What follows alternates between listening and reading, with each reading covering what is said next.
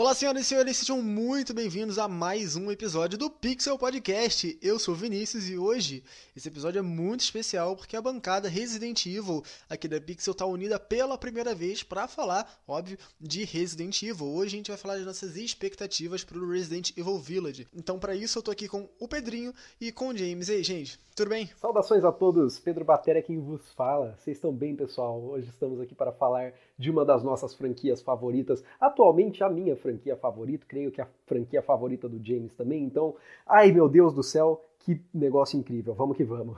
Let's go! Falar dessa franquia maravilhosa. Na verdade, da franquia não, né? Só das expectativas pro Village, que tá todo mundo hypado. Espero que todo mundo que esteja ouvindo isso esteja bem e bora pro episódio. Só para lembrar vocês aqui, não fiquem preocupados, nesse episódio aqui a gente não vai falar de nenhum vazamento, porque o James e o Pedro eles são meio apressadinhos, eles viram tudo. A gente não vai comentar nada baseado em cima de vazamento, não vamos nem comentar sobre eles. Então, se você tá ouvindo aqui, pode ficar tranquilo que a gente só vai falar mesmo as nossas expectativas pro jogo e os vazamentos não vão influenciar em nada disso aqui, beleza? Então, sem mais delongas, bora pro jogo.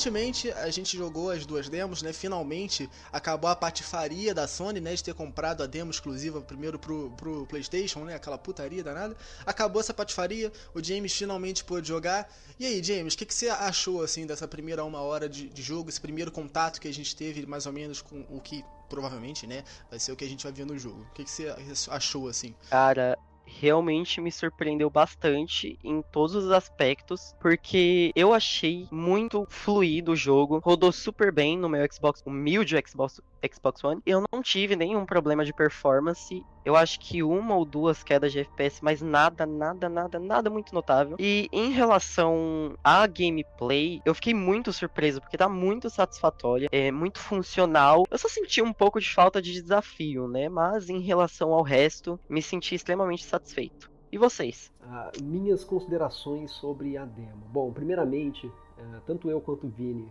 por sermos sonistinhas, olha que coisa. sonistinhas de merda. sonistinhas de merda. A gente jogou as duas demos em Early Access nos finais de semana respectivos nos quais elas foram liberadas. Então, primeiro a gente começou ali tendo acesso à demo do vilarejo. E o que, que eu achei da demo do vilarejo?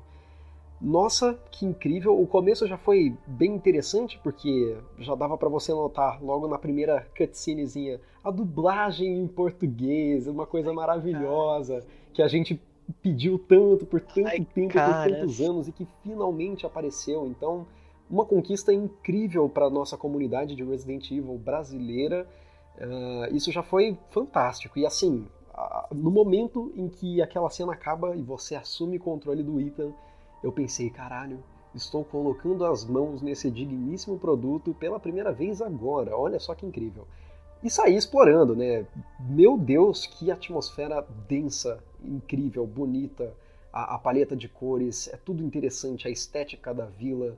É, lembra muito mesmo Resident Evil 4 em alguns aspectos, e continua lembrando muito do 7. Então, quando as pessoas falam que esse jogo é um híbrido do Resident Evil 4 com Resident Evil 7 e com muitas características comuns desses dois jogos, isso é muito verdade, cara. É muito verdade, tanto é que depois de explorar a primeira casa que fica à esquerda do começo da demo, partindo para a área do graveyard, do cemitério, é, tem uns corvos pousando assim, né? Que eles estão acima ali de algumas lápides.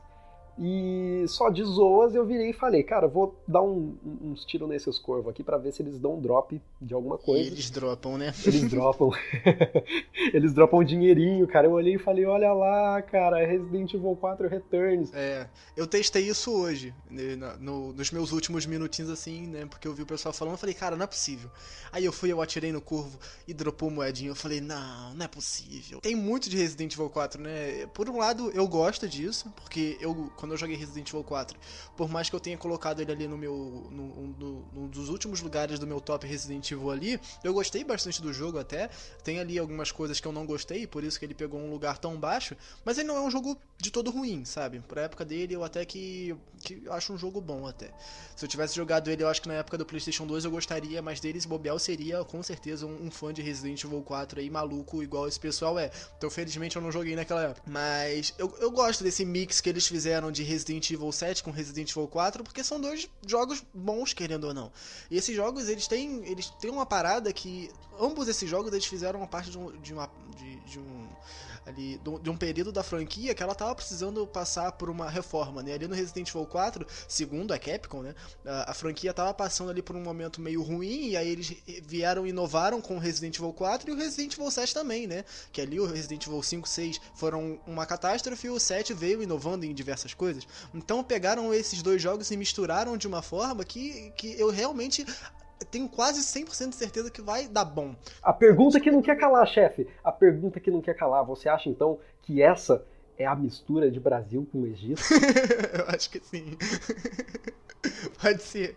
Já eu, eu não sou muito fã do Resident Evil 4, né? Como todo mundo já deve saber. Mas enfim, é, não é como se eu não gostasse das mecânicas que foram pro Village. Em um dos meus jogos favoritos, eu tenho, por exemplo, Dave Witten, que pega bastante das mecânicas de Resident Evil 4. Muito mesmo. É tipo, é um Resident Evil 4, só que survival horror. Então, eu tô muito feliz pelo jogo ter pegado algumas coisas que eu achei interessantes, mas não tão bem aplicadas no Resident Evil 4, que eu não gosto tanto, e aplicar elas de uma forma melhor no Village. Eu espero que isso também se aplique no jogo final, né? Não seja algo limitado a demo, porque algumas coisas eu senti um certo exagero. Com toda licença aí, gente, vou continuar descrevendo mais ou menos a minha experiência inicial então com as demos. Interessante também pensar que bastante do, dos ambientes que são exploráveis ali na, no vilarejo contam com muitas figuras, com muitas imagens da famigerada Mother Miranda, né, a mãe Miranda, a madre Miranda, chame como você quiser, que ali fica como uma figura quase que sacra, né? Ela é vista como, uma, como um ídolo né, de, de uma religião mesmo, de uma seita mais ou menos também como funcionava em Resident Evil 4. Acho que a Moni do Resident Evil Database que disse que, que a mãe Miranda adoraria conhecer o Osmond Sadler, e eu acho que isso é muito verdade, cara.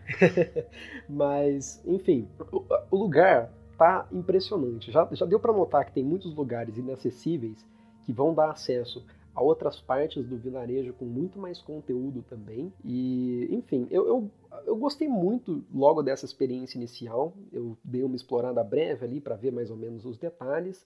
E aí prosseguir para aquela área onde começa o, o, primeiro, a primeira sessão de combate que a gente tem contra aqueles Lycans, né, esses novos inimigos iniciais aí que são lobisomens. Uau!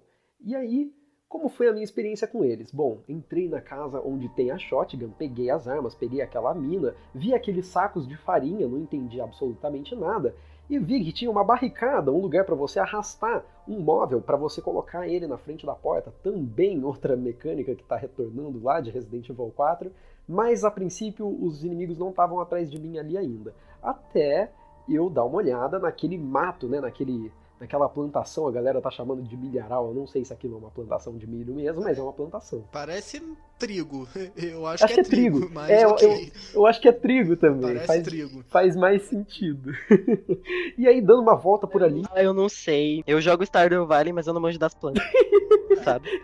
A discussão Boa. que eu não vou falar, aquilo é trigo, aquilo é milho, aquilo é que planta, gente, sei lá. Rodando pelo campo de trigo, ah, os inimigos começam a te perseguir. E você ouve grunhidos, rosnados, e se você estiver jogando com um fone, então melhor ainda, porque você vai ouvir isso vindo de direções múltiplas e você vai ficar confuso e maluco porque não dá para enxergar absolutamente nada e você já começa a entrar em uma tensão ali, em um momento thriller onde você fica ali com a cara, a adrenalina já sobe, entendeu? Já começa a, a, a, a atacar isso aí no seu sangue, cara. Suas glândulas começam a trabalhar e, e, o negócio, nossa senhora, você já entra em êxtase. E o que, que eu fiz nesse momento? Eu voltei e me escondi na casinha e veio, acho que, dois inimigos, não lembro se dois ou três, e eles começaram a tentar invadir. Então eu usei a mecânica de puxar o móvel para me isolar na casa, que é a coisa mais burra se fazer em qualquer situação onde você está cercado, é você se cercar mais, né? Mas tudo bem, foi isso que eu fiz. Usei aquela mina logo na porta para montar uma armadilha, montar uma arapuca contra aquele Lycan safado que estava vindo atrás de mim. E aí, beleza, fiquei lá encolhidinho esperando os caras quebrar todas as barreiras. Beleza, o cara quebrou lá o móvel, ele veio, aí ele caiu na minha arapuca, o cara explodiu e aí ele saiu se arrastando no chão assim. E aí eu fui para fora de novo. Falei, agora vou testar esse sistema de combate. E como está um sistema de combate? Bom, em termos de gameplay, o jogo segue o modelo já visto em Resident Evil 7 com o mesmo mapeamento de comandos e, então, assim, se você jogou Resident Evil 7, você vai estar em casa. Até o, o botão para você se defender, para você abaixar é igualzinho. Tudo isso voltou. Com o acréscimo de uma mecânica nova de contra-ataque, que eu imaginei a princípio que funcionaria de um jeito mais ou menos igual o parry do Carlos no Resident Evil 3 Remake, ou então mais ou menos como o golpe que o Chris usa no Not a Hero do Resident Evil 7 mas não é igual nenhuma dessas duas mecânicas. E eu fiquei feliz com isso. Porque o soco do Chris no, no Not a Hero lá, ele é completamente maluco. Ele, ele chega e ele dá morro em Molded mesmo, sem dó nem piedade. Você mata os bichos explodindo a cabeça dos mofados com um soco. Então eu fiquei com medo desse contra-ataque ser tão forte quanto isso também. Falei, cara, será que vai dar para matar os Lycan no, no chutinho do Ethan? Mas não, aparentemente isso dá um dano muito mínimo ou nem dá, e só serve para você de fato afastar os inimigos de você. Então funciona super bem, assim que você defendeu, você já mete esse chute, deixa todo mundo para longe, você tem um tempo para você pensar ali, você, enfim, é, troca as suas armas, remaneja que você tá usando, ou então dá um quick turning para trás e sai correndo, feito um maluco. Cara, tá tudo fluido, tá tudo gostoso, tá tudo maravilhoso. É, passando desses momentos de combate a gente vai para aquelas enormes cutscenes e set pieces. E, bom, a gente já entra em detalhe disso já já, mas depois que você faz aquilo, você pega alguns itens chaves, completa a demo e beleza. E eu tô falando muito, então eu quero ouvir do Denoche, que eu cortei ele muitas vezes. tá, não tem problema não. É, o meu primeiro contato com a demo foi muito legal, cara. Eu gostei muito do que eu vi ali. É, peguei para quase todas as referências da Resident Evil 4. Eu achei muito legal, pelo incrível que pareça. Tudo ali, o, os corvos no começo. É, o, o, pessoal chamando o Ethan de, de forasteiro, coisa e tal. Achei isso muito engraçado, eu achei muito legal. Porque eles realmente estão tentando fazer. Pegar aquela fanbase do Resident Evil 4 que detestou o Resident Evil 7. para ver se o pessoal agora, né, fica, fica feliz. Olha, gente, aqui tem Resident Evil 4 também. Então eu acho que eles estão tentando agradar ali um pouco os, do, os dois públicos, né? Que é o pessoal que vive brigando ali, que, nossa senhora, uma treta danada. Mas eles estão tentando agradar esses dois, esses dois públicos.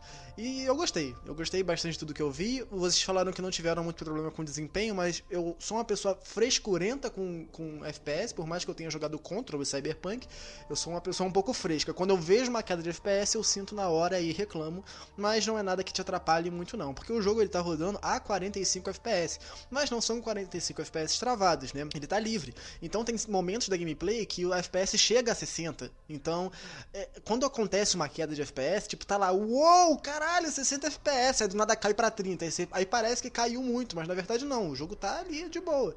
Então você sente essa queda e pode acabar incomodando, mas não atrapalhando. Então, tudo bem, sabe? Ok. Eu, eu, mas eu queria mesmo que eles colocassem alguma trava, tipo, alguma opção para você travar o FPS em 30, como acontece no, no Infamous Second Sun, que também tem a opção de você colocar o FPS é, livre, né, limitado, ilimitado ou limitado. Eu acho que seria interessante eles fazerem isso. Mas se não fizer também, não tem problema nenhum. Em relação ao combate, eu só tenho a concordar com o Pedro. Tá tudo muito bem. Eles pegaram o combate do, do Resident Evil 7, que o pessoal fala que é mais truncado, né, já que o Ethan ele não é um personagem muito experiente, ele só é um homem indo atrás da sua querida noiva. E então ele não tem experiência nenhuma, coitado. E agora no Resident Evil 8 parece que o Ethan, sei lá, viu umas aulas no YouTube e agora sabe se defender. Então, Agora ele é um pai de família que viu aula do grão-mestre Railan no YouTube e sabe como se defender. É Exatamente, é agora ele sabe se defender. Gente, meu Deus do céu, ele ele tá muito Sim. rápido. É, uhum. Desculpa cortar o Denosh, mas enfim, é, eu comecei a demo, eu já tinha visto alguns vídeos e tal, porque eu não consigo controlar a ansiedade, então não tive uma primeira, primeira experiência mesmo. Mas assim que eu peguei no controle e apertei o botão de correr, eu senti que eu tava jogando Forza Horizon, porque ele saiu deslizando. Foi, foi uma coisa muito. É, tá muito mais fluido, né? Foi. É, então, é, quando eu comecei a jogar a demo é, e coloquei o Ethan para correr, eu senti muito da movimentação do Resident Evil 2 Remake também, sabe? Mesmo sendo em primeira pessoa, o Ethan ele desliza muito melhor pelos cenários, ele se move de forma mais dinâmica. Porque jogando Resident Evil 7, quando eu ia fugir do Jack, por exemplo, eu às vezes eu esbarrava em alguns móveis e, e é aquilo, né? Esbarrava e o Ethan parava e eu tinha que me virar e começar de novo. É, eu sei que isso deve ser uma mecânica que eles optaram por deixar assim, né? Por ser um pouco mais realista. Mas no Village eu senti isso muito melhor, muito mais fluido, mais gostoso de jogar, por assim dizer. Não, e não só, só nessa fluidez né, de correr, né? Se você perceber a diferença com que ele impunha a faca, por exemplo, no no, Resident Evil 7, quando você pegava e mirava, ele segurava a faquinha com as duas mãos e cutucava. Agora não. Agora ele tem um jeito diferente de segurar a faca, coisa e tal. O jeito que ele mira, que ele utiliza as armas. Ou seja, o Ethan ele tá bem mais experiente do que no Resident Evil 7 e isso é completamente perceptível aqui na demo. Nossa, mas, mas uma coisa que eu não gostei em relação à faca mesmo foi que ela dá, só dá dois ataques rápido e ela para.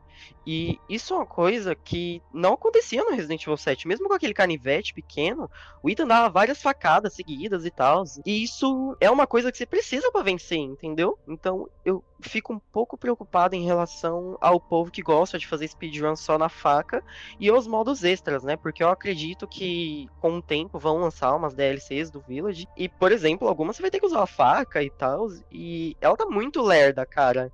Eu não consegui usar a faca de uma forma efetiva se não fosse para quebrar os vasos e tal. Eu acho que é um item que só serviu para isso, pelo menos para mim. Uhum. Não, eu, eu usei um pouquinho da faca no combate mesmo para dar uma testada. E achei que realmente ela tá lerda, mas talvez seja mais uma questão de costume mesmo. Não sei, talvez não atrapalhe tanto assim. Não, não senti, eu consegui matar inimigos com a faca. Então, assim, eu que sou bem, né, ali meio meio confuso com os controles e meio bagunçado na hora que eu vou jogar, porque eu não sou um, um jogador nem um pouco bom, digamos assim. Já consegui fazer isso? As pessoas que quiserem se especializar em combate com faca no Resident Evil Village vai conseguir tranquilamente.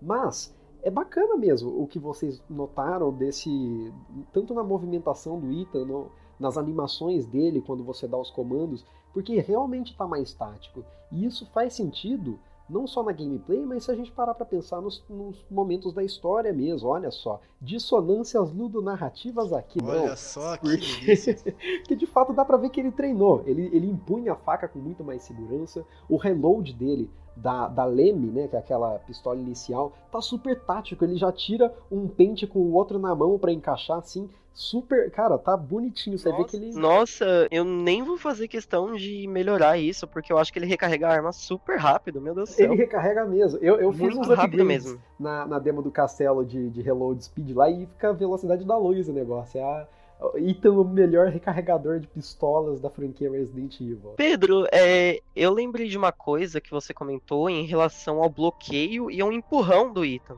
Eu não consegui usar isso absolutamente nenhuma vez. Sério? Nenhuma vez. Eu, eu não consegui usar de jeito nenhum, porque quando eu bloqueava, aparecia esse botão ali, né? Aperte RB de, LB de novo para empurrar o inimigo. Eu, eu, apertava, só que, tipo, não funcionava, sabe? Eu acho que precisa de uma coisa que vai demorar muito pros jogadores se acostumarem, porque eu não usar nenhuma vez. Nenhuma. Gente, eu usei um bilhão de vezes isso porque eu achei super útil. E só que, só que tem uns detalhes, tem uns detalhes. O primeiro é que se você tiver com a faca, não dá para usar. Por algum cacete de motivo, ele não dá o chute se você estiver segurando a faca. Mas se você tiver com alguma arma de fogo, seja com a shotgun ou com a handgun ali, ela, ele funcionava bem.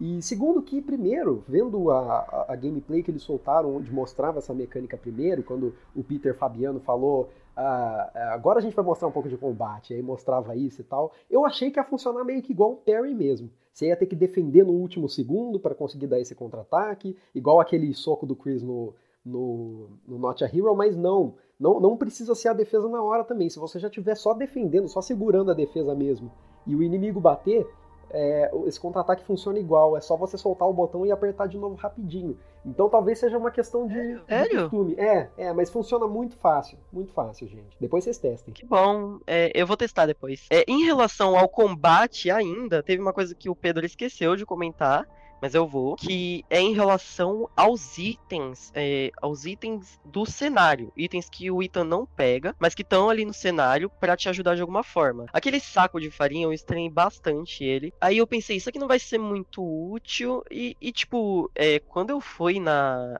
para jogar no Intenso a demo, é, eu utilizei bastante dos itens do cenário. Eu me tranquei naquela mesma casa que o Pedro deve ter se trancado, e eu fiquei meio que camperando dali, atirando nos Lycans quando eles pulavam na janela. Quando você dá um simples tiro ou uma facada nos Lycans, quando eles estão pendurados numa janela, eles sofrem um recuo para trás, e isso torna a defesa muito mais duradoura. Aí quando eles entraram ali, eu esfaqueei aquele saco de farinha e, e os inimigos ficaram atordoados por muito tempo. Então eu, eu sinto que essa mecânica mecânica de gameplay, ela vai servir muito para te ajudar no combate ou te ajudar a recuar, né? Vamos supor, você quer algum tempinho para você procurar alguns itens, porra, atrai eles pra um saco de farinha, esfaqueia ali e sai correndo que os bichos vão passar umas meia hora com farinha nos olhos. É muito prestativo, por assim dizer. Sim, sim, sim, sim, sim. Ainda bem que você lembrou a gente de comentar disso, porque é uma mecânica muito útil mesmo.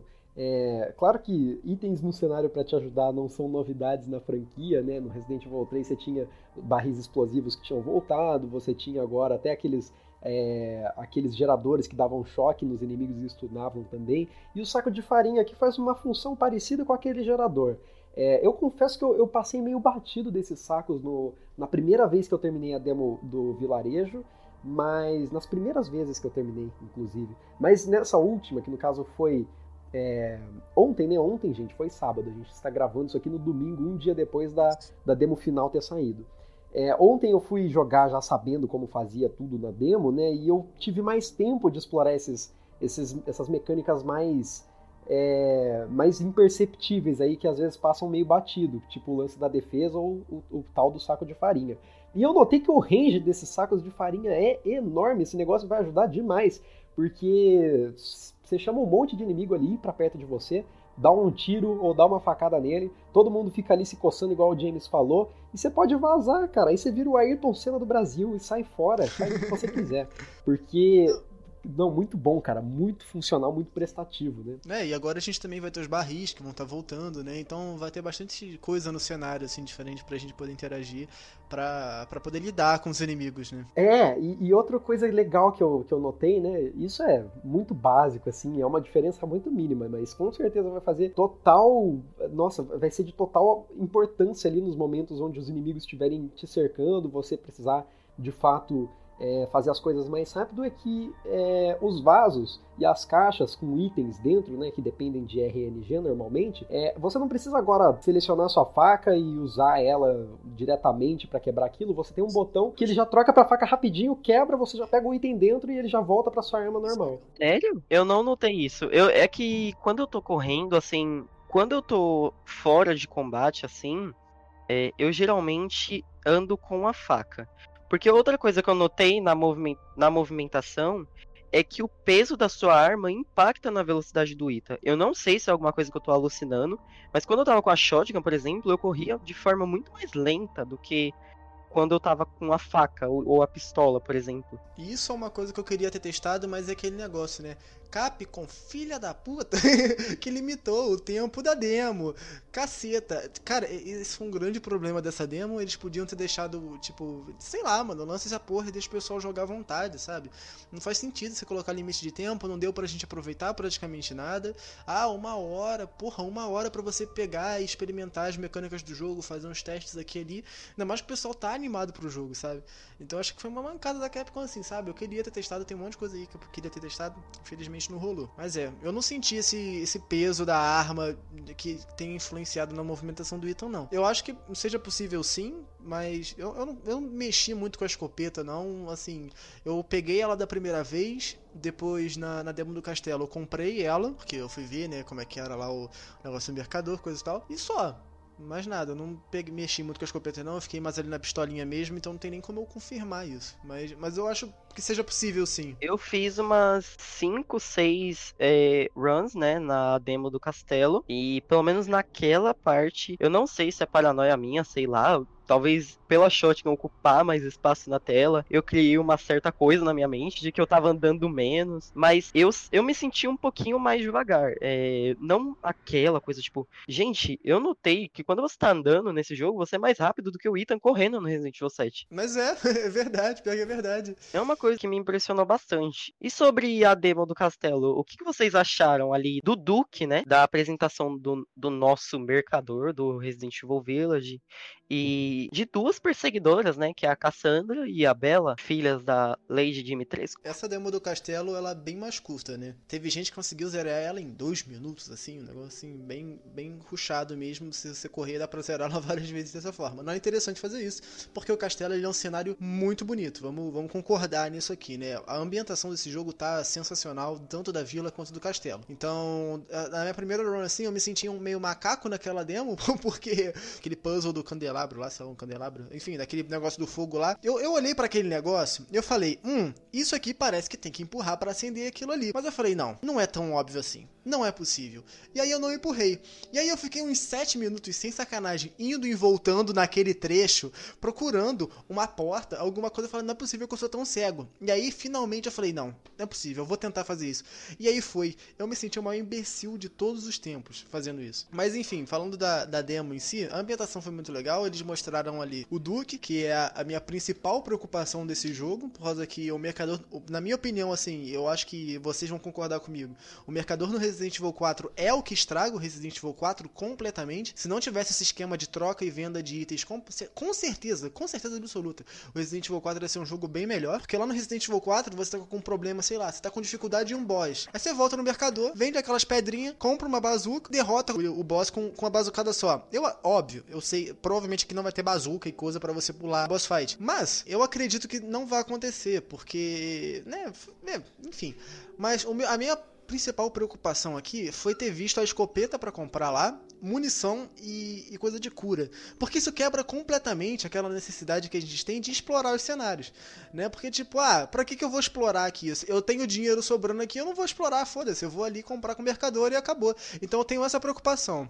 Eu espero que isso aqui seja limitado. Se for limitado, ok. Você compra ali, você, ah, putz, tamo, tô aqui com um problema, não tenho mais o que explorar, gastei minha munição toda, fudeu. Ah, tem o Duque ali como uma forma de segurança para você não ficar preso no jogo. E aí, aí ele vende ali, sei lá, é, um, um, pack, um negocinho de munição ali, umas 10 muniçõezinhas de pistola, uma, um pouquinho de munição de escopeta. Nada que seja muito exagerado. Se for feito dessa forma, se for bem balanceado, tudo bem. Não, não vai ser um problema pro jogo mas se eles errarem na mão, o que eu tô muito preocupado que isso aconteça, aí realmente vai ser um problema no jogo e eu vou tentar evitar ao máximo o mercador.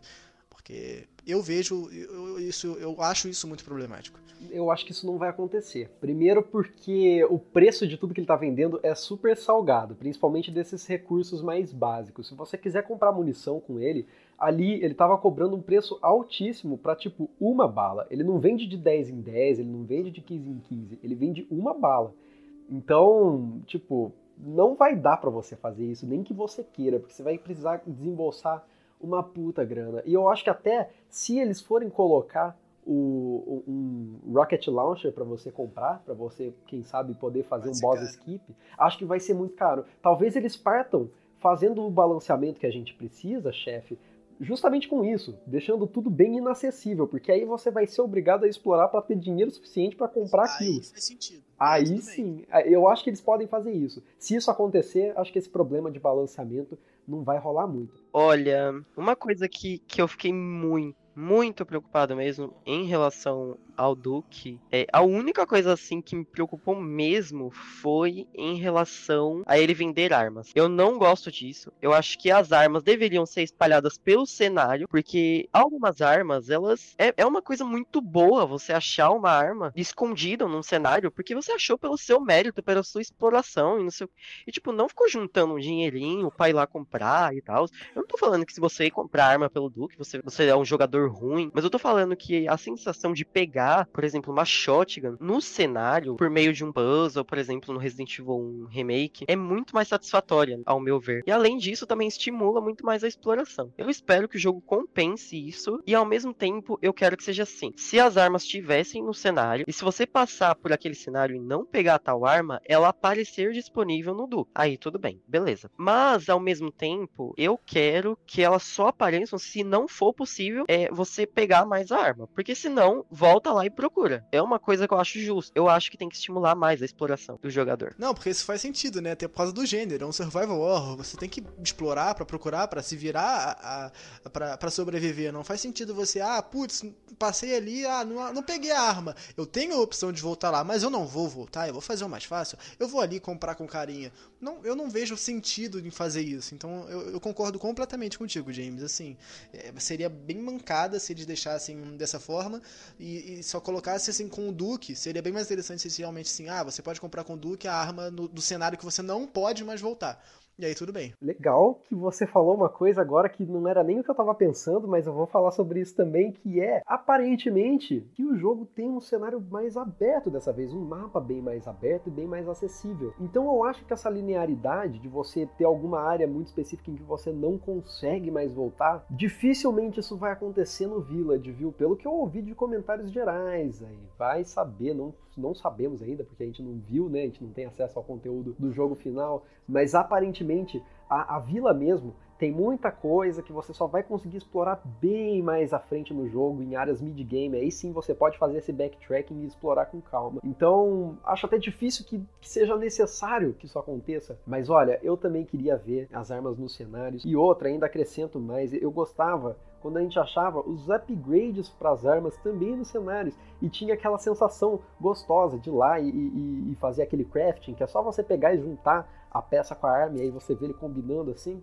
eu achava muito legalzinho e sei lá. Ou no Resident Evil 3, né, que, que era uma recompensa por você derrubar o perseguidor. Puta, sim, sim. Eu acredito que isso iria deixar os jogadores muito satisfeitos, né, porque com certeza o povo deve estar tá doido para enfim, enfrentar as filhas e a Dimitrescu. Eu queria que tivesse alguma recompensa legal em relação a isso. Não precisa ser necessariamente upgrades de armas, mas seria legal se fosse isso. Eu não vou mentir. É, bom, mas sobre o mercador e sobre a demo do castelo, então, minhas impressões iniciais. Acho que isso pode desbalancear o jogo? Pode. Mas a princípio, eu creio, tô botando fé na Capcom que eles vão fazer esse balanceamento bonitinho pra gente não ter esse, essa sensação com o jogo de que ele tá ficando desbalanceado no sentido de ser fácil demais por conta desse cara que te vende as coisas muito fácil e que você tem acesso muito fácil e, e frequentemente. É, então, gostei disso também. Explorei bastante da loja dele. Nas minhas diferentes runs eu comprei diferentes itens, fiz todos os upgrades, mas cada um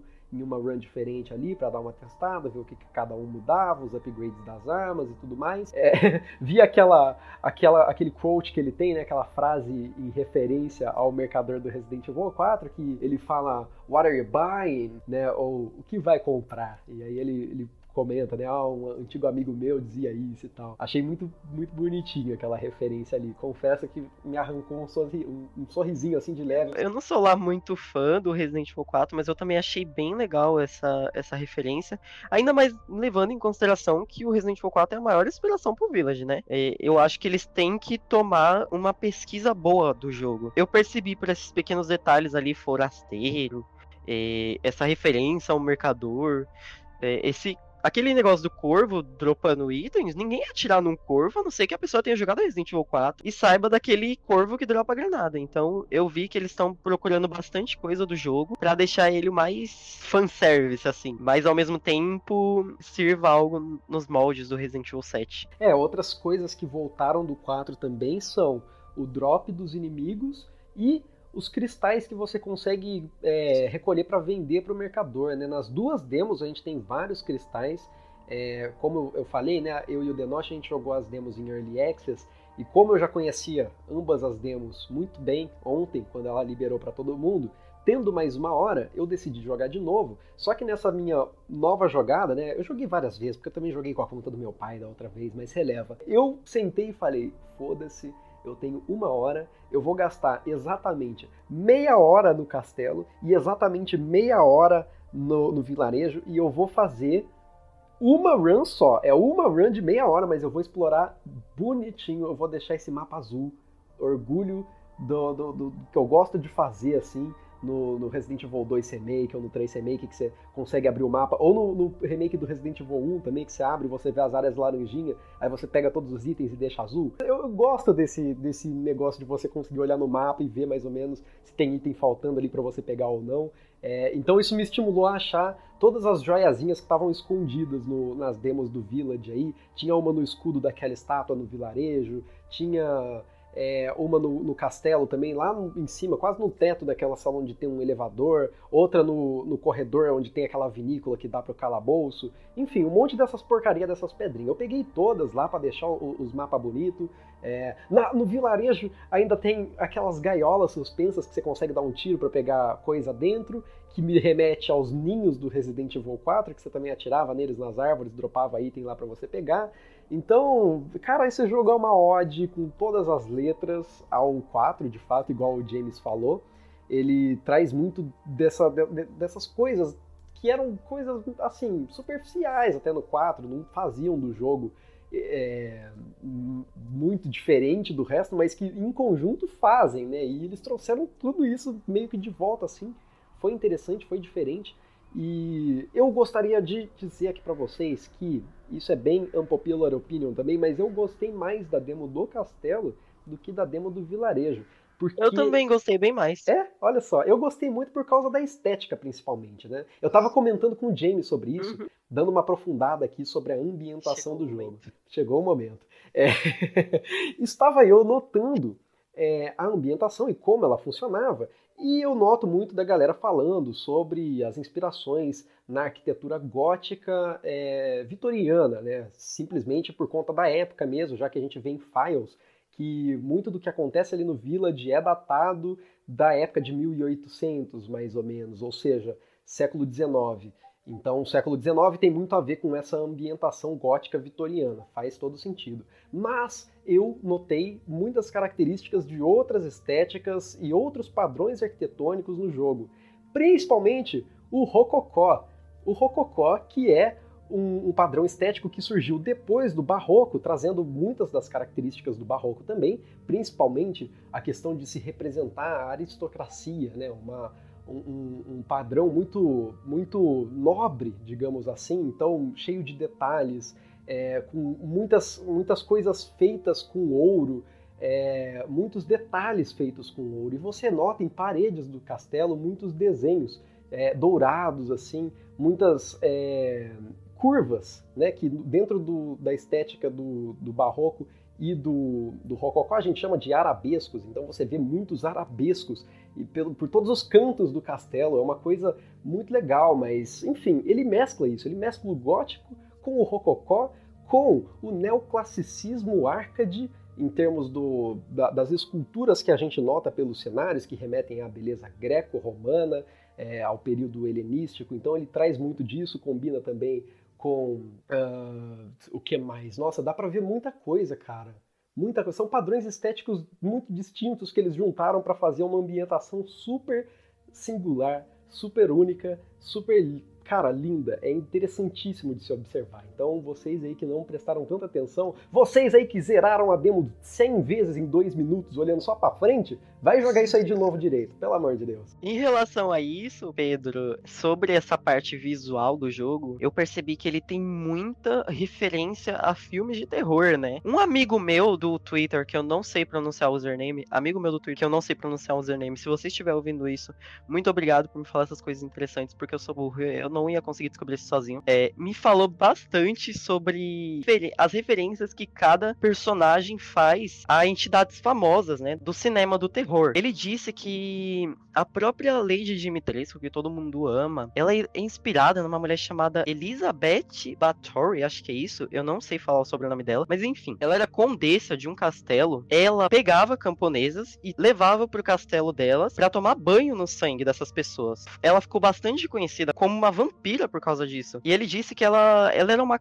é uma clara inspiração nessa, nessa mulher. E, tipo, eu também percebi que a Lady Dimitrescu, essa ga essas garras dela que ela tem nos dedos, remete bastante ao Fred Krueger, né? Que é uma figura extremamente famosa do, dos filmes de terror slasher. E além disso, tem o Heisenberg também, que pelos trailers parece que ele puxa um pouco de Van Helsing. Aí tem também a Andy e Dona Beneviento, né? Da casa Beneviento, que elas puxam bastante daqueles filmes de, de terror com bonecas assombradas e, enfim, é, eu acho que o jogo tá fazendo um ótimo trabalho nesse aspecto, inclusive não só no visual. Eu comentei ontem com o Pedro da trilha sonora.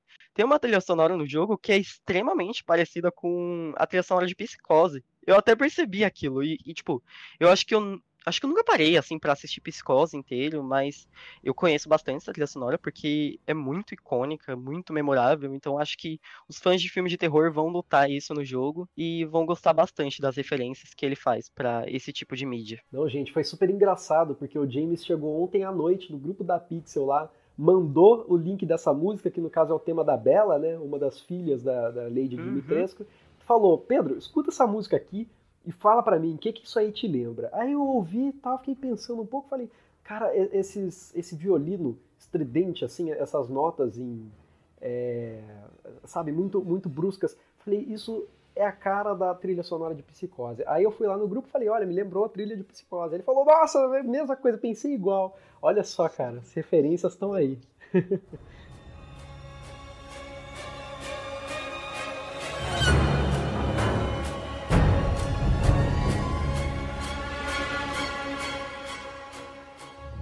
relação à história, o que, que vocês estão esperando, assim? O que, que vocês acham que vai ser melhor desenvolvido? Tem coisas que vocês acham que vai ser deixada de lado ou não vai ser bem explicado? Olha, caras, por algum motivo desconhecido, eu tô me sentindo bem mais apegado ao Ethan, não sei porquê. Não sei se é porque eu senti mais presença dele no, na, na, demo, que ele tá um cara agora muito mais, muito mais presente, né? Ele tem mais sentimentos, ele tá se expressando mais. Eu acho que eles, eles se arrependeram um pouco de terem um, um, feito um Ethan meio sem sal no Resident Evil 7. E agora eles vão desenvolver o Ethan ali através de arquivos, né? Porque eu não sei se vocês repararam ali, lá no menu do mapa, no ladinho, tem o diário do Ethan. Eu espero que por ali a gente consiga conhecer mais do personagem. Porque, querendo ou não, a gente não conhece nada do Ethan. A gente não sabe o que ele é, o que ele fazia, de onde ele veio. A gente não sabe quem é. A gente só sabe que ele era, sei lá, o, o noivo da marido, sei lá o que, da Mia.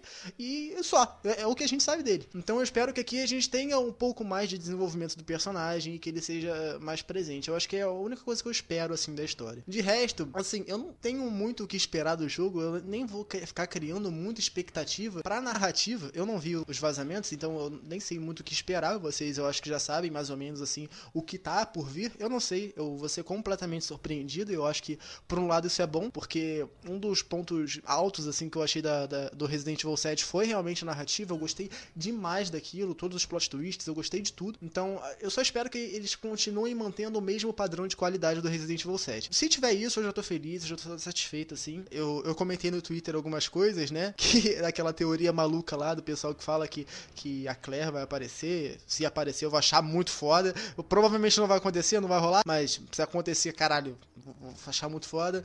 Ah, tem um negócio da Alex Wesker também, que o pessoal tá teorizando, que ela, que ela é a mãe Miranda, coisa e tal. Se for também, eu vou achar do caralho, porque vai pegar o, o Revelations 2 lá, que é, um, que é um Resident Evil que o pessoal nem liga muito para ele, vai trazer ele à tona, e com certeza muita gente vai jogar ele por causa disso, então eu acho interessantíssimo se isso for rolar. Então, assim, eu não tenho muito o que esperar da história. E até porque o, a história nem sempre é o forte de Resident Evil, né? Mas eu tô aqui no aguardo e eu só espero que me surpreenda, assim, de verdade, que os plots sejam interessantes e que eu fique de boca aberta no final. Só isso que eu espero. Até porque eu, eu diria que não só a história normalmente não é o forte, como eu diria que assim, ela quase sempre é um fraco. Os únicos, os únicos jogos da franquia que eu realmente gosto da história são o Code Verônica o Revelations 2 e não sei o que mais, o resto eu acho horrível. É, o próprio Resident Evil 7 eu não consigo gostar da narrativa, porque eu acho super canastro, não acho que aquilo ficou bem construído de forma alguma, principalmente porque carece de personagens conhecidos, né? Normalmente a, a estrutura da história de Resident Evil pega, é, ela pesa muito em cima de ter personagens carismáticos, então você sempre gosta dos personagens, mas a forma como a história é contada é sempre um negócio meio de qualquer jeito. Então fica bom, não porque a história em si é boa, porque os personagens personagens são bons. Resident Evil 7 tem quais personagens que são bons? O tem... Ethan.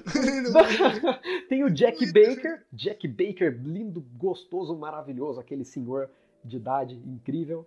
É, tem a Zoe, que eu gosto bastante, tem a Mia, que é legalzinha, e tem o resto que blé. Então, tipo, eu acho que o Clancy, eu... o Clancy devia, ele seria um protagonista muito melhor para Resident Evil 7 do que o Ethan. Eu não, nunca liguei para esse cara, só que agora eu virei o maior fanboy dele do Brasil, só que eu já falo disso daqui a pouco. Pode falar primeiro, James. Olha, já eu, eu discordo bastante de tudo que vocês falaram, porque tem bastante Resident Evil que eu gosto bastante da história. É, é claro que não é muito foco. Assim, tem uma, uma diferença gigante entre história e narrativa, né? É claro que a história, ela aborda tanto a narrativa, quanto o que não é contado por meio da cutscenes, em referente a lore e tal. E nisso, eu acho o Resident Evil muito bom. Tipo, o Resident Evil 1 Remake, por exemplo, eu acho maravilhoso. A história da Lisa Trevor, o plot twist com o Wesker, a história do Barry em relutante entre ajudar o Wesker ou se manter do lado da Jill por causa da família dele. Eu também gosto bastante da construção de atmosfera em relação aos files que tem no Resident Evil 2 clássico. Eu também gosto muito da narrativa do Revelations, eu acho uma das melhores. Adoro a conspiração que tem entre a FPC, a Veltro, todo aquele, todo aquele tema político que tem em cima do desenvolvimento de Terra Grigia. Cara, em relação ao Resident Evil 7, eu não acho a história lá tão espetacular, mas eu não vou mentir que aquele plot twist final é, é uma coisa que me surpreendeu bastante e acabei por gostar. Eu acho boa. Não é nada super original, super bem desenvolvida, mas eu gosto bastante, por exemplo, da parte da Mia, quando você descobre que ela estava envolvida no que aconteceu com a família, família Baker. E a, em relação às DLCs, por exemplo, adoro Filhas, a, a DLC que acontece antes de Resident Evil 7, quando os Bakers ainda eram normais. E em relação aos personagens bons mesmo, Resident Evil 7, ele não tem um personagem ultra bem bem desenvolvido. Nossa, caralho, puta merda, isso aqui, esse personagem é absurdamente foda. Não, mas em relação a carisma, eu acho que o Ethan é o único assim que eu não consigo sentir tanto. Porque em relação aos Bakers, eu adoro todos eles. Eu gosto muito de, da família Baker. O Jack Baker é, é o meu vilão favorito da franquia, depois da Alex. A Margaret Baker eu acho super incrível. Ela tem um, um puta carisma também. Ela não é, não é lá tão desenvolvida. Ela é só uma dona de casa que, que virou uma velha louca. Mas enfim. Eu sei que Resident Evil nessa questão narrativa não é lá muito forte. Mas eu acho que tem que levar em consideração que o Village, ele é uma sequência narrativa do Resident Evil 7. Então ele tem que fazer juiz a isso mesmo que Resident Evil não tenha como forte a narrativa, eu espero que seja muito bem desenvolvido, por exemplo, a Mãe Miranda. Eu explorei um pouco do cenário da igreja, eu vi um quadro da Mãe Miranda em que tá, ela tá pintada metade normal, metade humana, e a outra metade é uma caveira com asas assim. Eu achei isso muito incrível, porque se você relacionar isso com a oração deles, quando eles falam que na vida e na morte eles clamam a, a Mãe Miranda, os aldeões, eles acreditam que a Mãe Miranda é um tipo de Deus na Terra E também na pós-vida. Eu quero que isso seja muito bem explicado no jogo. Eu acredito que isso vai ser um dos focos da narrativa. Eu quero saber por que o Chris está fazendo tudo aquilo, se o que ele fez é realmente ruim ou se ele tem algum motivo para isso. Eu quero saber o propósito da Rose por ela ser sequestrada no nada. Eu sei que vocês não estão tão interessados nesse aspecto, mas eu tô bastante. Ah, eu tô. eu tô. Pior que eu tô.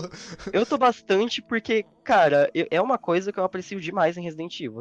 Pode me chamar aí de Zé Lorinha aí, quem quiser. Mas, enfim, eu espero que o jogo sirva bastante nesse aspecto, mesmo se eu não gostar tanto da gameplay, por ela puxar muito do Resident Evil 4, que é um dos meus medos, né? Vai que, sei lá, na parte do final é, apareça Lycan como metralhadora. Não duvido nada. Mas, enfim, eu espero que, pelo menos na questão files ali, eu quero saber como a Dimitrescu e as filhas dela acabaram daquele jeito. É, eu quero saber bastante da mãe Miranda também. Mas, em, em relação a isso, é, é as minhas expectativas. É, eu acho que a coisa que eu mais tô empolgado em relação ao jogo, sério. Eu tô muito empolgado pra saber de tudo isso. Pior que eu também tô. Principalmente quanto a lore mesmo, porque a gente tem que separar plot e lore quando a gente vai falar de Resident Evil, porque normalmente a, a parte de lore é sempre espetacular, não dá para falar mal. A parte de plot é que peca em execução muitas das vezes por conta da forma como a história é contada, ou seja, da narrativa. É aquilo, né? O que o James falou do set, que gosta muito dos Baker, cara, eu gosto muito do Jack, eu acho o Jack genuinamente bom. E eu acho a Margaret e o Lucas ok. Só que eu acho a Evelyn muito ruim, cara. A Evelyn não faz jus nenhum. Ela é o pior vilão. Não, concordemos que ela é o pior vilão do Resident Evil 7. É, nossa, horrível. A boss fight dela é horrível. Aquilo lá não faz nem sentido. Nossa, misericórdia. Que desperdício. A Evelyn é ruim pra caralho, nossa. Mas em relação ao Resident Evil 7, o Pedro falou que o que torna um plot simples, uma coisa gostosa de acompanhar, é justamente o carisma dos personagens. Eu senti muito carisma no Jack Baker e na Margaret, então eu curti bastante a história do Resident Evil 7, mesmo não sendo aquela coisa espetacular. Eu acho, eu não acho horrível. Uhum. Não, eu também não acho horrível, não acho horrível não, mas acho que poderia ser melhor. E eu espero que o do Village faça isso. E eu, eu tô com uma expectativa tão alta para isso, cara. Tão alta, porque eu acho que vai acontecer. Tipo, ok, eu, eu já vi muitos, muitos vazamentos, já vi, mas eu vou deixar tudo, tudo dos vazamentos de lado, vou ignorar esses fatos e vou dizer que, ainda assim, mesmo com tudo, eu acho que isso tem como se tornar, cara, um dos melhores jogos em termos de narrativa também, se eles souberem executar. Porque nos últimos jogos, se considerar os sete os remakes, eles estão meio. Né, eles não estão considerando Nossa, tanto, nossa, tanto a, a questão do plot, né? Antes a franquia já, já teve momentos melhores nisso. Então eu acho que é uma oportunidade para eles trazerem isso de volta.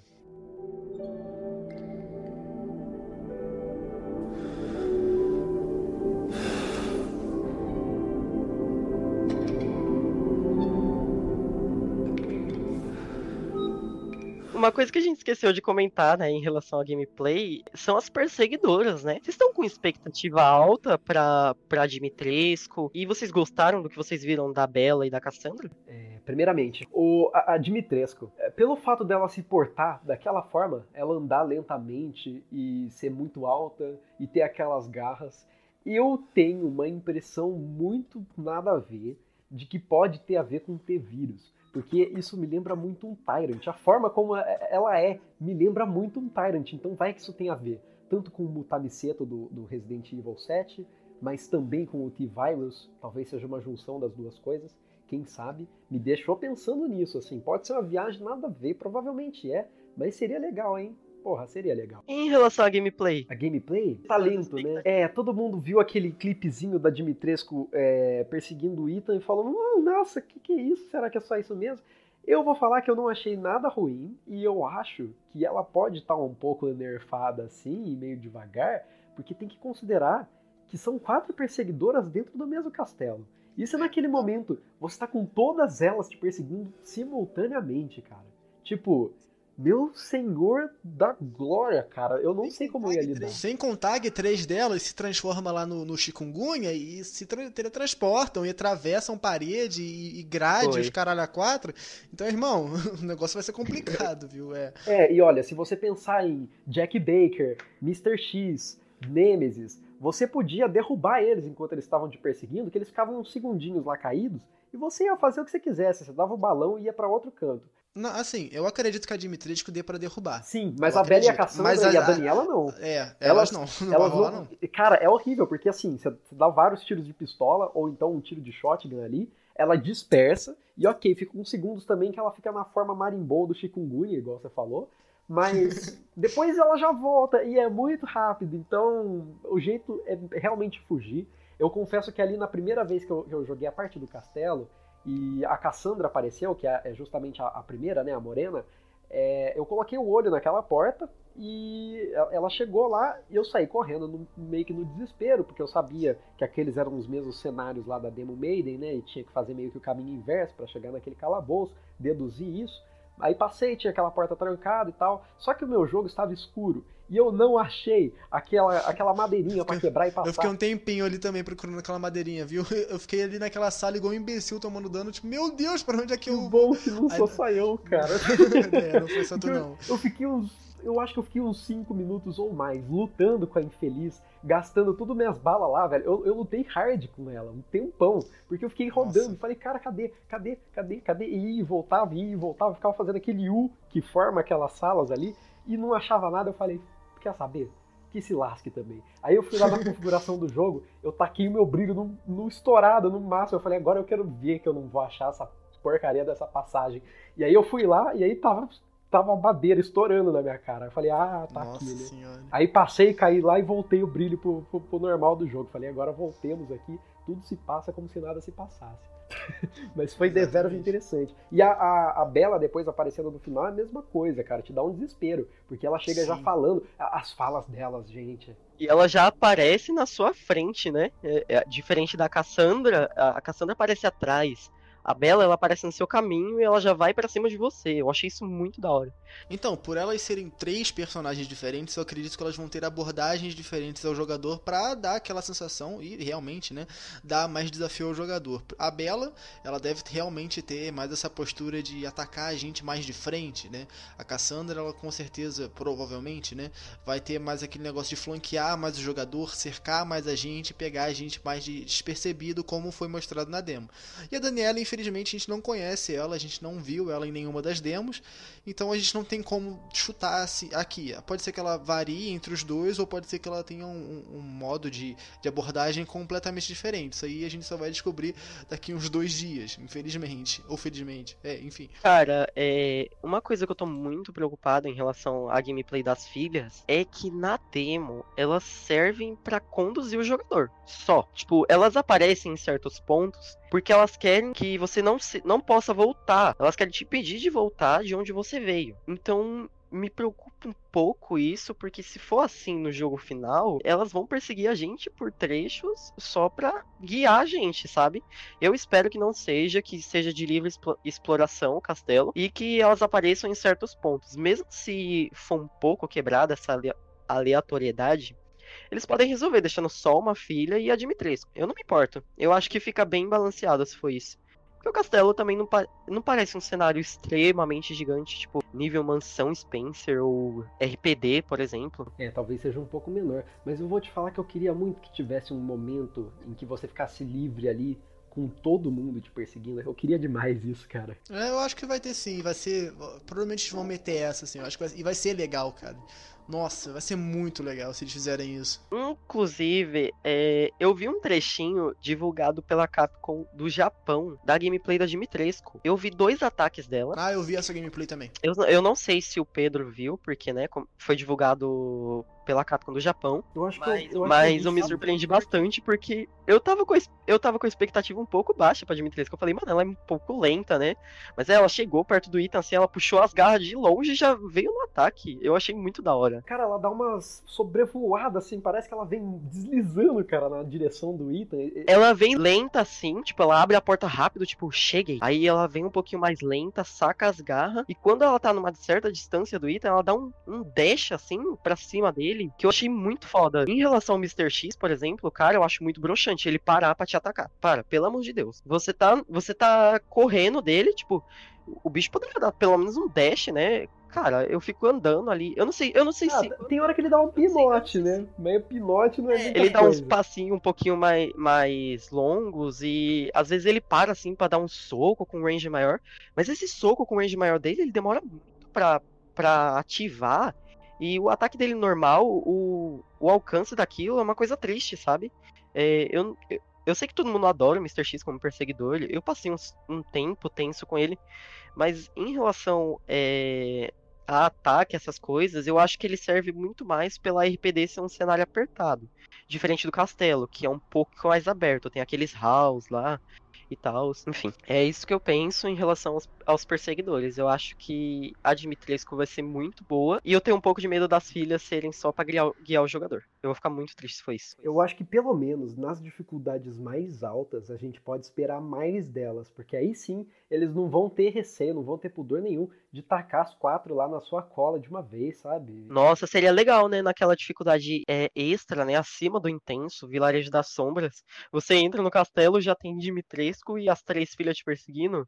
Ia ser um puta desafio legal. Essa dificuldade que provavelmente vai ser o Madhouse do, do Village, né? Então eu acredito que eles provavelmente vão fazer Sim. isso. Não, e olha, por mais que eu tenha achado, acho que, assim, vocês concordam comigo, o jogo fácil, até no intenso, uma coisa é interessante, que é a inteligência artificial dos inimigos também, né? É, a, nas Maidens. Nossa, elas, os Lycans estão incríveis. É, as Maidens são mais lentinhas, mas os Lycans é isso. Cara, eles te flanqueiam, eles, eles vêm de um. É, tipo, em zigue-zague pra cima de você, para te confundir, para te fazer errar bala.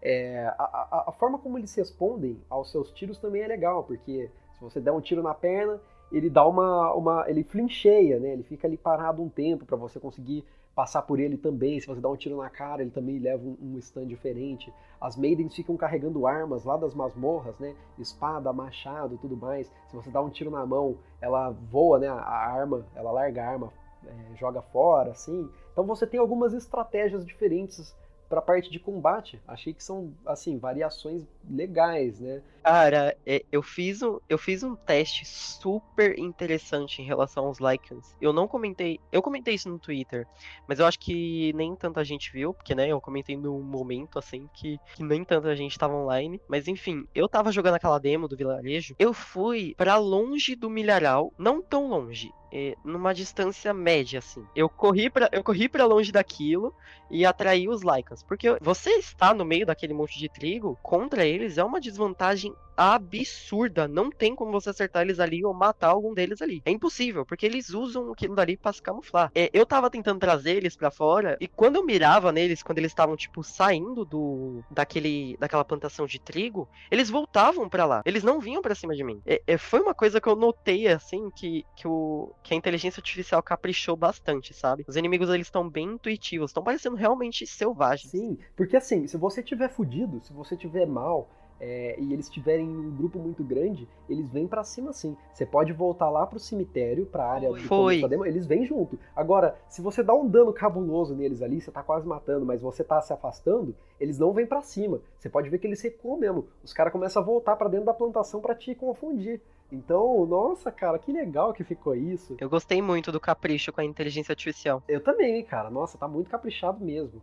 No castelo eu fiquei com medo, porque eu pensei, olha, os Lycans são, assim, tenebrosos, tal, gostei tal. De, a gente enfrenta alguns lá de uma vez, né? Se você bota no intenso, acho que são.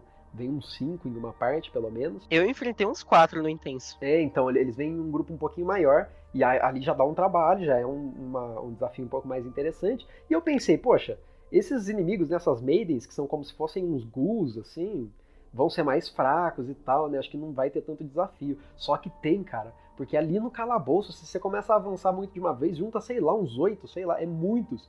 E, e, eles têm um HP grande, os bichos são resistentes também, você pode dar um empurrão lá várias vezes. Cara, eu senti essas Maidens como um repeteco total dos zumbis do Resident Evil 2 Remake. Verdade, Porque também, também. Funcionam exatamente da mesma forma. Você eles são um pouco resistentes. Quando eles estão numa certa distância, eles é, aumentam a velocidade do ataque e tal. É uma coisa muito parecida. Eu, eu senti a mesma sensação do combate. Então não tive muita dificuldade no, no combate contra as Maidens. Tipo, achei elas bem resistentes e tal. Mas os Lycans, Cara, eles me fizeram repensar se eu devia jogar o jogo no intenso ou não, porque eu passei um pouco de nervoso ali. Foi uma coisa meio doida. Ah, eu, eu achei o jogo muito fácil, até no intenso. Eu, eu, dessa última vez, né, como eu disse, que eu fui jogar explorando e, e gastando meia hora em cada uma das partes numa run só, falei, agora eu vou botar no intenso e vou jogar matando todos os inimigos, né? Sem também, assim, super tranquilo. Eu matei todo mundo, sobrou cura, sobrou bala, sobrou tudo. Eu achei que tá fácil, mesmo no intenso. Mas eu, eu não vou jogar no intenso direto também. Eu vou. Porque eu quero brincar muito com o jogo. Eu quero brincar demais. Né? Eu tava comentando antes aqui um pouquinho da gente começar a gravar sobre as Maidens na demo do castelo, que é, elas são vulneráveis à luminosidade, né? A fogo, principalmente. Né? A gente sabe ali por meio dos registros dos files que não, são bichos que, que se comportam bem na luz. Eles têm uma certa fotossensibilidade. Então, eu pensei, vamos atrair o bicho para a sala onde tem o, o, puzzlezinho do fogo lá, do, do, do, candelabro que você tem que bater naquela tocha. E beleza, atraí lá aquelas três primeiras que aparecem, fui levando até elas chegarem na sala. E elas começaram a pegar fogo, cara. Poxa, é, é um detalhe muito mínimo do jogo e eu achei muito foda. É, aí ainda caiu meio por cima ali do, do candelabro, tinha uma, uma colisão legal até ela virar aqueles monte de ossinho, aquela coisa estranha. E pensei, cara, quando eu for jogar, eu vou levar 20 horas para zerar esse jogo, mas eu vou ficar explorando esses detalhes legais, assim, gastando munição mesmo, sabe? Esbanjando, porque pode. Aí, de vez em quando, mata uns inimigos na faca para dar uma brincada, sem medo de ter que gastar cura. Então, eu quero jogar a primeira para sentir no intenso, não, no intenso não, perdão, no padrão limpando os mapas, deixando tudo azulzinho, explorando tudo, pegando coletável, pegando file, pegando os bonequinhos lá, que tem aquelas cabras da mãe Miranda que acho que vão servir igual os Misters Everywhere, ou Mr. Raccoon, ou Mr. É, Charlie, que tinha no Resident Evil 7, 2 e 3, respectivamente. E depois disso eu volto e jogo no intenso com um pouquinho mais de desafio, porque, sério, até lá tá fácil. Mas eu, eu quero muito brincar na primeira jogada. Vocês vão direto no intenso, né? Ah, eu tenho. É, eu tenho um certo receio com jogar Resident Evil no padrão desde o Resident Evil 3 Remake. Porque assim, caras, eu joguei bastante a demo do Resident Evil 3 Remake, eu senti um pouco de desafio ali para desviar dos zumbis, eu demorei muito pra me acostumar com a esquiva. Muito mais do que eu, as outras pessoas. Eu não conseguia esquivar de zumbi de jeito nenhum. Aí, é, eu tô planejando jogar no Intenso porque eu peguei o Resident Evil 3 Remake no lançamento e eu joguei no Intenso. E diferente de todo mundo que odiou o jogo, é, achou uma bosta e tal, enfim. Eu até que gostei bastante, tive um certo desafio. Eu diria um desafio ali de, da dificuldade padrão do Resident Evil 2 Make. É, então, nessa demo do Village, que eu senti a parte do castelo um pouco fácil, no intenso, e a parte da vila mais equilibrada, mais, mais desafiadora no, no intenso, eu vou de intenso porque eu acho que vai me prover uma experiência muito mais condizente com a atmosfera do jogo, né?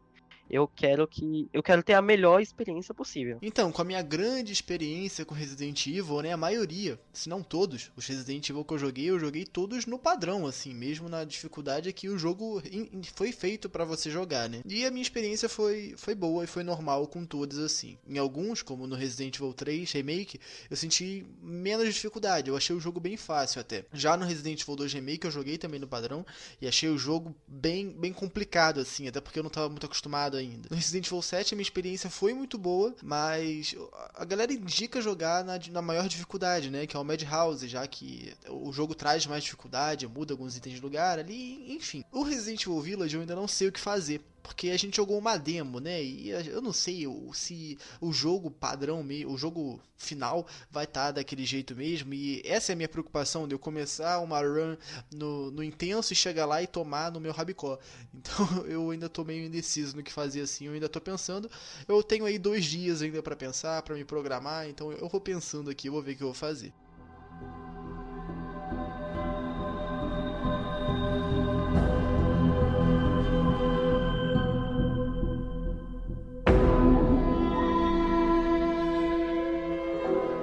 Só para finalizar essa jossa aqui, eu queria falar do inventário. O inventário que foi mais uma das coisas que vieram diretamente lá do Resident Evil 4. É, meus amigos, o polêmico inventário do Resident Evil 4. Lá no Resident Evil 4, o, o inventário é uma das coisas mais satisfatórias e legais de você mexer e brincar ali, é, organizando os seus itens e tal. Isso é realmente muito legal, eu não vou tirar o mérito disso. Mas, eu gosto muito do, inventário do Resident Evil 2 Remake, do 3 Remake e do Resident Evil 7. Eu acho inventários muito legais, porque eu gosto que a gente tem que se virar ali para gerenciar os nossos itens, os nossos recursos e, e os itens chaves, enfim. E no Resident Evil 7 ainda tem o rolê lá da moedinha, né, que você tem que, que se virar para comprar umas paradinhas lá às vezes. Enfim, agora no Resident Evil 8, a gente vai ter aquela mesma divisória do Resident Evil 4, né? Que, que é dividido entre os nossos itens mesmos, os, os nossos recursos, armas, itens de cura, granada, enfim. E, a gente, e também vai ter uma outra divisória que são os itens-chave. E a gente vai ter uma outra aba que vão ser os nossos tesouros. Ok, até aí tudo bem. O problema é que o inventário é gigantesco, o, no, no caso, o inventário do, dos nossos recursos, né? Então acaba que ter essa divisão de, de três, três partes do inventário acaba sendo desnecessária, completamente desnecessária. E tira muito da graça que tinha da gente ter que realmente se virar ali para organizar o inventário, para fazer ali do, do, jeitinho certinho que coubesse tudo da forma certa, para a gente não deixar nada para trás. Então acabou que o jogo jogou isso fora, essa, essa mecânica que eu achava muito divertida e que muitas das vezes me atrapalhava muito.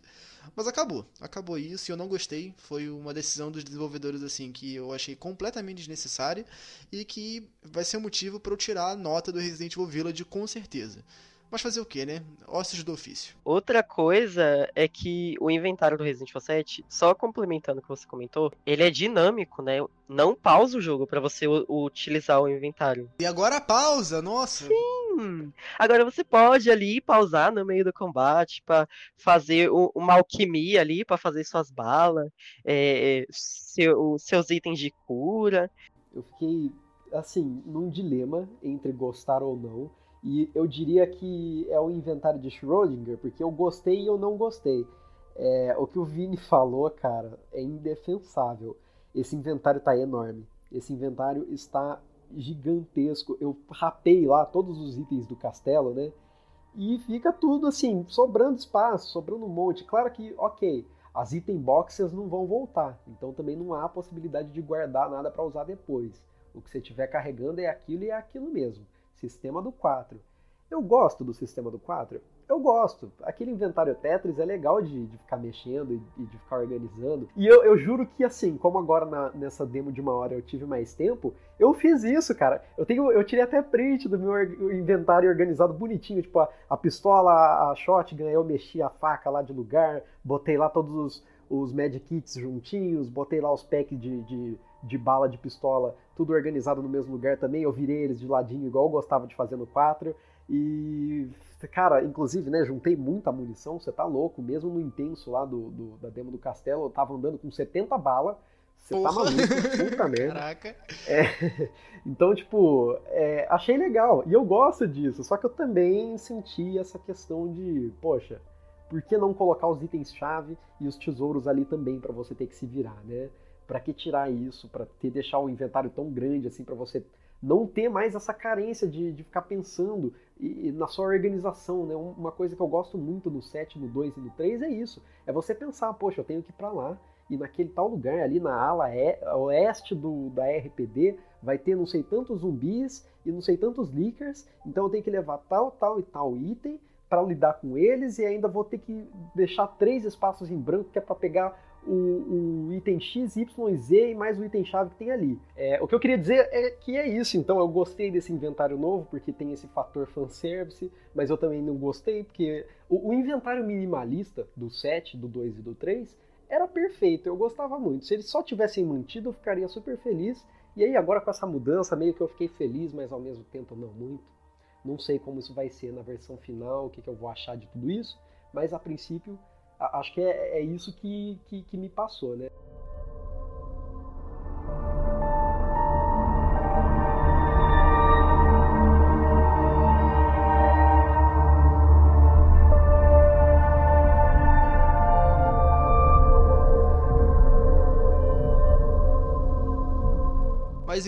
Ficamos por aqui. Quem vos fala agora é o Denos do Futuro, porque né, são 7 e 19 da manhã do dia 5.